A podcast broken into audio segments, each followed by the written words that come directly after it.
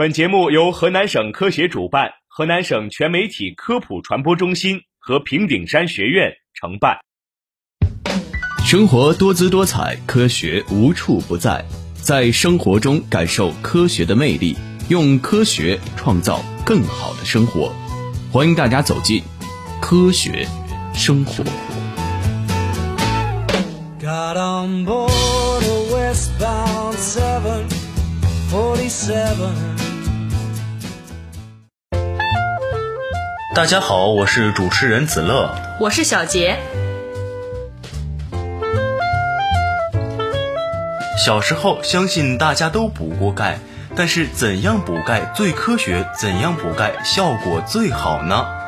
其实，凭着骨骼肌的兴奋呀，人体就拥有了健美的身姿和自如的运动能力。而骨骼肌的兴奋是由钙元素起中心作用，钙离子在肌肉细胞中的浓度变化，调节着骨骼肌肉的收缩与兴奋。即使从人体外表看不出平滑肌和心肌，但其实啊，也是在钙离子的作用下发生着各种生理反应。钙就像一个总工程师，指挥着全身内外的肌肉运动。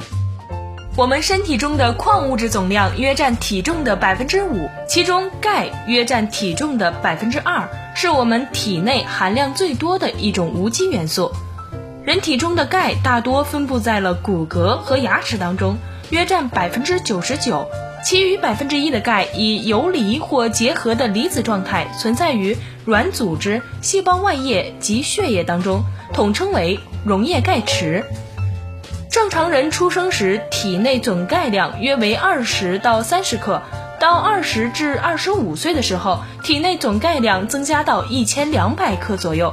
在这二十余年的生长过程当中，平均每天增加钙量一百三十到一百六十毫克。人体中的钙并不是静止不动的，各组之间无时无刻不进行着钙的交换，但人体内钙水平始终保持着一种动态平衡的状态，即吸收与排泄之间的相对平衡。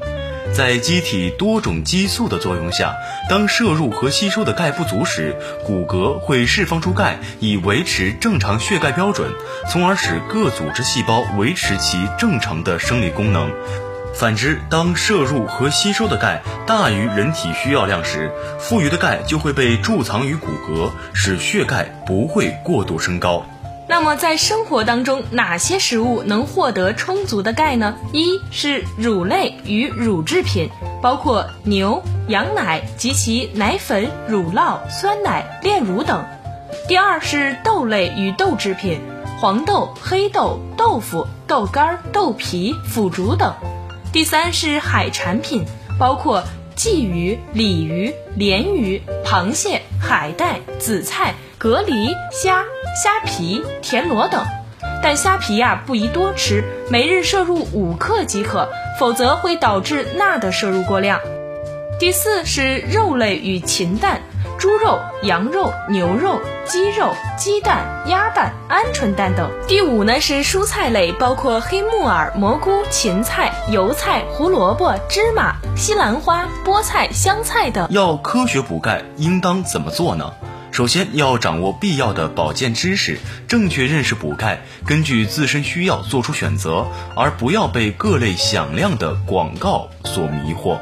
如一些广告称沉积好、吸收快，使人误以为人体对钙的吸收是如此简单的过程。实际上啊，钙进入人体首先要进入血液，再形成含钙细胞，之后再通过复杂的变化过程穿透骨头最外面的硬层，才能沉积到骨质中。人体对补钙产品中钙的吸收率仅在百分之三十左右，不存在所谓的百分之九十五的吸收率。其次是多吃含钙较高的食物。值得注意的是呀，在食用这些含钙丰富的食品时呢，应避免过多食用含磷酸盐、草酸、蛋白质丰富的食物，以免影响钙的吸收。另外，特别提醒的是，钙产品并非越贵越好。也应该根据自身需要来进行选用，不同钙制剂适宜的人群也不同。碳酸钙含净钙量高，吸收率高，是传统补钙制剂，但它并不适合胃酸缺乏者。磷酸钙含磷高，不适合慢性肾功能不全者。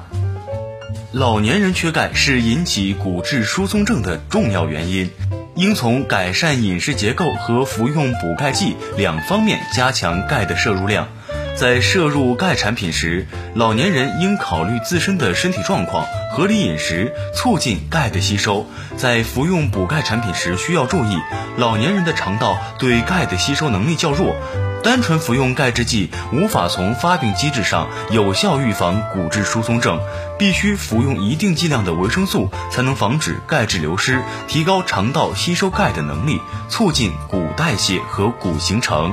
需要引起重视的是呀，单纯补钙并不能全面防治骨质疏松症，内分泌失调、维生素 D 活力下降、运动量减少、盐摄入量过高等因素都有可能导致骨质疏松。总而言之呢，只有通过科学的方法来进行补钙，才能够维持体内钙池里钙离子水平的充足，从而维持骨骼肌、心肌等细胞的正常运动，让钙起到统领机体运动功能的总工程师的作用。这次怎样补钙，你知道了吗？